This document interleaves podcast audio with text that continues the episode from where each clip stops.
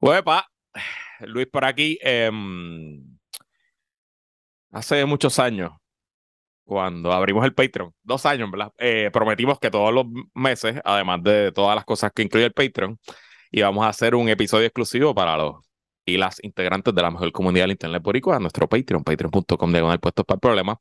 Eh, pero pues muy responsablemente eh, hemos roto esa promesa eh, por los últimos, qué sé yo, como ocho meses. Eh, así que en aras de cumplir con lo que prometimos, vamos a tratar de sacar ocho episodios exclusivos semanales eh, en el Patreon por las próximas ocho semanas. Vamos a ver si nos sale.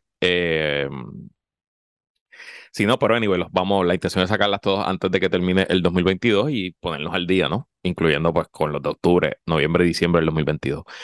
Eh, así que si lo estás pensando, pues esto es un excelente momento para unirte al Patreon. Eh, lo que vas a escuchar ahora es una muestra del episodio número 20 exclusivo. Además de este episodio, hay 19 ya que están disponibles en el Patreon. Eh, en este que vas a escuchar, eh, conversamos con un boricua que es veterano de guerra, especialista en sistemas antiaéreos y que trabaja actualmente para eh, una pues, empresa de defensa de los Estados Unidos que eh, instala sistemas antiaéreos a aliados de Estados Unidos. Eh, incluyendo, eh, bueno, nada, escúchenlo, está súper bueno. eh, él se llama Lobo, a mí se me zafa su primer nombre, su nombre de pila, eh, pero nada, no es que discutimos nada que, nos, que fuera confidencial, pero está lo más interesante. Y este es el tipo de, ¿verdad? Esta es la dinámica de los exclusivos, no son, son podcasts esencialmente muy diferentes al, al PPP de, de cada dos veces en semana, ¿verdad? No, son temas más, entrevistas más puntuales. Tenemos un podcast con Joel, tenemos uno con Chente. Este, y por ejemplo, el de Chente básicamente fue hace un año, deberíamos hacer un update, de hecho. Y él nos habla un poco cuánto él se gana por un video de Bunny en YouTube, hablamos del negocio, de cómo hacer chavo, nada, búscalo. Eh, otros beneficios para escuchar los podcasts exclusivos es con el tier básico de 5 pesitos. Además, con el tier de 5 dólares, eh, tienes acceso al Bizcochito Report todos los días, de lunes a viernes, después de que Jonathan sale de su programa de la radio. Él sube un resumen de las noticias del día de 3, 4, 5 minutos, lo sube escrito y lo sube en audio. Eh, eso es todos los días, así que tienes 20 Bizcochitos Reports al mes. Eh, y además de eso, bueno, pues hay otras ofertas para las personas que están en el tier de 10, que incluye acceso a un chat de stickers de WhatsApp el tier de 15, que está, te da acceso al Zoom de los jueves, y el tier de 25, que eh, te da acceso al chat y además te eh, permite participar con nosotros en las grabaciones de los episodios regulares de los miércoles y los domingos. Todo el mundo también tiene acceso antes a los episodios, ahora tanto al episodio en video y por último, ya estamos en octubre, se acerca el fin del año y bueno, lo que ya es una tradición puertorriqueña, vienen los PPP Awards, ya tenemos fecha, se va a anunciar ya mismo. Siempre la hacemos entre la semana entre Navidad y el 31 de diciembre por dos razones. Primero, porque lo hacemos y nos vamos de vacaciones. Y segundo, porque es una buena fecha para que la diáspora, que es donde está la mitad de nuestra audiencia, eh, pues los que estén en Puerto Rico se den cita. Este año va a ser en un lugar mucho más grande, en un teatro con mucho espacio, y va a haber un party, va a estar pimpirengue, vamos a bailar y saltar y brincar y sacudir. Eh, y los miembros del Patreon tienen acceso temprano a las taquillas y tienen un descuento eh, exclusivo de acuerdo a su nivel de membresía. Así que, si lo has pensado, este es el momento de hacerlo. Únete a la mejor comunidad del Internet por igual, patreon.com, de una puestos para el problema. Y disfruta de esta exclusiva con Lobo, What Air Defense is Doing.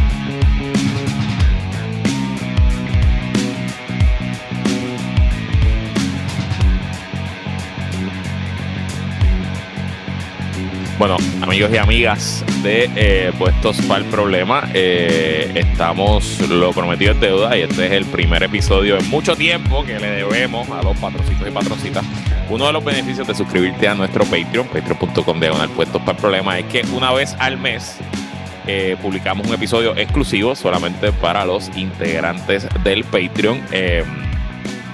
Nosotros llevamos varios meses incumpliendo esta promesa, pero nos pusimos la eh, meta de eh, publicarlos. Creo que debemos siete episodios, los publicarlos todos en las próximas siete semanas, ¿verdad? Para que usted, bueno, pues primero nosotros cumplir con, con el compromiso y usted pues tenga acceso a estos episodios exclusivos. Eh, los episodios del Patreon son diferentes a los episodios regulares, no son más entrevistas, más de un tema en particular, nos salimos de la tangente y del día a día y lo que traemos es pues personas, expertos, expertas de diversos temas y cosas que nos interesan. Vamos a hablar en estos próximos episodios de, vamos a tener una invitada de ejercicios, vamos a hablar del tema de los Airbnbs, vamos a hablar de finanzas personales, etcétera, etcétera. Y hoy que estamos grabando este episodio sábado 17 de septiembre, son las 8 y 12 de la mañana hora de Puerto Rico. Puerto Rico está literalmente bajo aviso de huracán.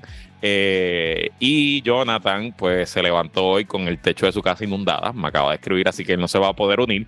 Así que hoy estoy solito yo, pero tenemos un invitado muy, muy, muy especial. Eh, un invitado que nos llega gracias a un patroncito que lo refirió.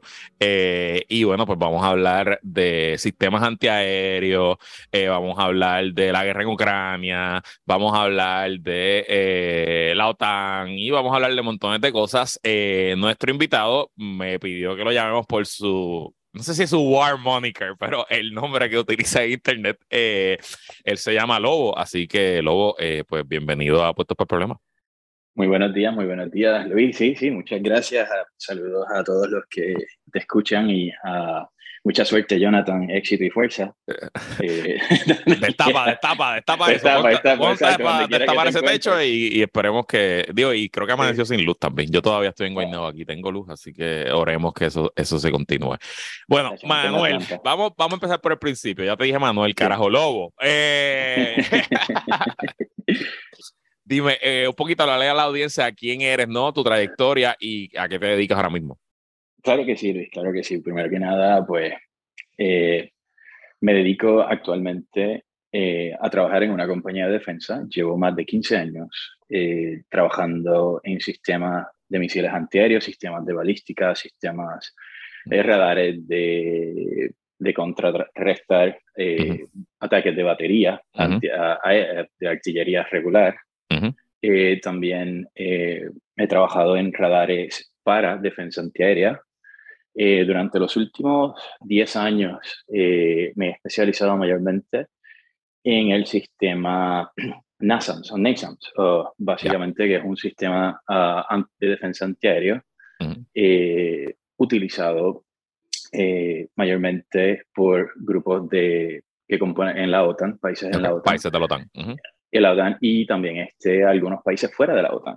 Que, ah, que se han interesado por la robusticidad del, del sistema, la, uh, básicamente lo confiable que es y, la, y la, lo sencillo que es de eh, integrar en sus ejércitos o en su postura de defensa. Y obviamente antes de, yo lo sé porque me lo dijiste antes de entrar al aire, eh, fuiste militar antes de entrar a, esta compañía de defensa. Es correcto, es correcto, es correcto. Tengo un fondo militar también, de activo, básicamente, no de Guardia Nacional, no soy cobito.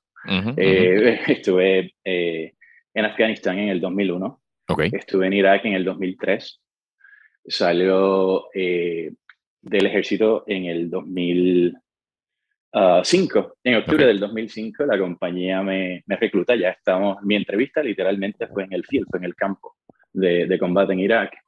Y les gustó cómo, cómo podía, cómo arreglaba los radares, cómo este, implementaba eh, soluciones que mantenían tanto el radar activo como eh, la, básicamente lo que le decimos el air picture, la, la, la, fotografía de, de, cómo van tu, cómo, cómo, se mueven tus aviones, cómo se mueve tu espacio aéreo. Eh, y con pasarle esa información a, a al centro de mando para tomar las mejores decisiones. Eh, de ahí la compañía vuelve y me envía a Irak. Uh, yupi, o sea, que saliste, del, saliste del ejército de Irak y regresaste como contratista. Regresé como contratista, exactamente. Pero como, obviamente eso, eh, de eso podemos hablar en, en, en, otra, Ah, como digo en otro podcast, cómo, cómo, la vida te cambia cuando... Claro. Pero en ese caso, pues todavía tengo aún más experiencia, ahí es donde empiezan, em, eh, básicamente la, el concepto moderno de defensa aérea, en el sentido, Luis, de que, pues obviamente los morteros que disparaban los iraquíes caían en las bases y el problema que se nos presentaba, la pregunta era cómo podemos interceptar uh, esos, esos morteros o ese tipo de, de, piezas de artillería que Presumo que, lo, que los NASAMS y la, la, el equipo antiaéreo que tenía el, el, ejército de Estados Unidos estaba diseñado para bueno, para pelear contra los rusos. Y presumo que no, no para pelear contra un mortero, que, que, que es para todos los efectos una, una munición, que sé yo, del tamaño de una bola de béisbol, una cosa así, ¿no? Un misil, eh, etcétera. Bueno, en, ese caso, ah. NASAMS todavía estaba en pañales. O sea, lo que tenía era Patriot, que era el sistema Patriot, que, era, que es para. Eh, ¿Te acuerdas? Que era de la época de, Reagan, que era la Guerra Fría, que vamos a, vamos a interceptar este. La primera guerra de este Irak se usaban los Patriots. Sí, exacto. en los 90, en Desert Storm. En los 90 todavía estaba eso. Entonces, pues de ahí. Uh, la mejor inspiración es cuando estás en, en la zona, así que de ahí en adelante, pues empezamos a utilizar cosas, piezas que, que, iban que van a integrar el, el sistema NASAMS moderno, eh, como por ejemplo el radar de defensa, el radar de contra ah, baterías. Eh, después de eso, eh, utilizamos, reutilizamos un, literalmente lo que le dicen el Seawish, que es una, uh, básicamente, míralo como si fuera un Gatling gun moderno. Y con eso, pues, este, eh, cada vez que, que, se, que el enemigo disparaba, eh, el radar, los radares se activaban, o sea, estaban siempre rastreando. El, de, ah, el de defensa aérea eh, pasaba el sweep y así este te asegurabas de que no hubiese ningún helicóptero ah, amigo o hubiese un, uh, ¿cómo se dice? Hubiese un, un avión amigo pasando. Eh, o sea, porque siempre tenías que mantener el espacio aéreo limpio. O, si venía alguien, pues le decía, mira, eh, cambia curso, bla, bla, bla. Entonces el otro radar, que es el radar que te estaba hablando de, de contrarrestar a baterías, rastreaba, esa, rastreaba ese mortero, le pasaba eso a una, una, literalmente a, una, a la ametralladora, que es más pequeña, entonces disparaba y lo interceptabas en el aire. Y básicamente lo que caía a la tierra eran fragmentos diminutos. No, este, no se perdía vida en eso. De ahí en adelante, eh, continuamos desarrollando el sistema de SANS para eh, cubrir el gap que, que, actualmente se ve, que es de mediano alcance. Ok, ¿y qué quiere decir eh, mediano alcance? Mediano alcance es que puedes utilizar ah, algo de, yo diría que de cero a mm, básicamente 80, 85 kilómetros, 100 kilómetros, por, por ponerte un ejemplo. Y o sea, que, un sistema de mediano alcance pudiera eh, interceptar cualquier tipo de munición que venga desde una distancia hasta 100 kilómetros. Correcto, correcto.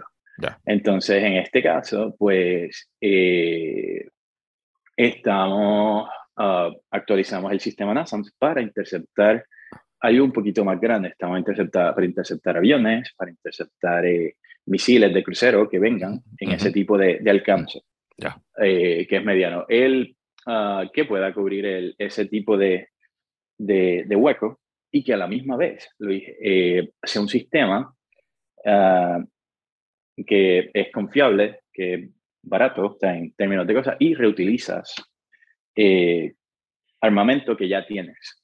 Exacto, no, te tuviste que inventar unas municiones específicas para el sistema, sino usar lo que, el ordinance eh, que está usando las tropas para otras cosas para actividad ofensiva, etc. Correcto, correcto. Y este sistema pues se utiliza en muchos sitios para defender ciudades, eh, para defender eh, blancos importantes. Ok. Eh, sí, o sea, este, en teoría uno pensaría que las baterías antiaéreas están puestas pues alrededor de, de áreas militares importantes, bases, centros de mando y, me dijo que infraestructura crítica, qué sé yo, plantas eléctricas, puentes, ese tipo de cosas. Y también para blancos débiles como hospitales, porque los rusos, si vienes a ver, este, han atacado eh, la, guerra con Siria, lo, lo más que le encantaba era volar hospitales en campo. en Ucrania también.